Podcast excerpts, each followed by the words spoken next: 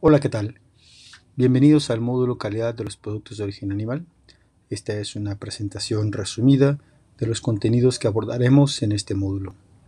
Quizás te has preguntado en alguna vez, en alguna ocasión, de dónde viene la carne, de dónde vienen los productos lácteos u ovoproductos que consumimos. Y en algunos otros momentos te has preguntado qué tan buenos son, cuánto contenido nutritivo tienen. Pero quizás nunca te has preguntado, ¿son seguros para mi salud? ¿Pueden provocarme alguna enfermedad? Y eso es algo de lo que abordaremos en la temática de este módulo. ¿Cuáles son las enfermedades que se transmiten a través de los alimentos? ¿Y cuáles son los alimentos de origen animal que pueden estar involucrados en la transmisión de enfermedades o que pueden servir como vehículos para patógenos que provocan enfermedades, que pueden ser zoonóticas o no zoonóticas? Y este es un módulo en el cual se aborda desde la perspectiva de la medicina veterinaria y zootecnia. Como funciones esenciales del médico veterinario dentro de esta área es la inspección sanitaria de los alimentos. Y para que el médico veterinario sea capaz de hacer la inspección sanitaria de los alimentos, es necesario que conozca ciertos conceptos, como qué es una enfermedad transmitida por alimentos, qué es una bacteria, qué es un virus, cómo se desarrolla una bacteria, cómo se replica un virus, cómo estos microorganismos pueden estar presentes en los alimentos y cómo infectan un organismo. De la misma manera, habrá que ver cuáles son las estrategias para detener el crecimiento bacteriano, cuáles son las estrategias para detener la replicación viral en un alimento.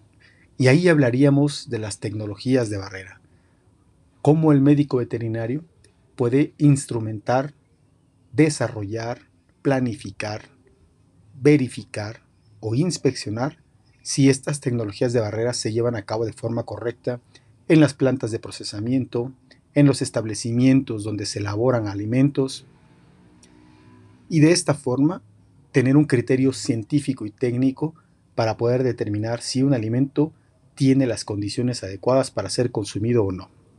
Para esto también el médico veterinario tiene que conocer cuál es el marco normativo legal que le indica qué funciones debe llevar a cabo, qué normas oficiales, qué manuales, qué reglamentos, y de esa forma poder realizar una función profesional apegado al marco legal con criterio científico para que garantice la inocuidad de los alimentos.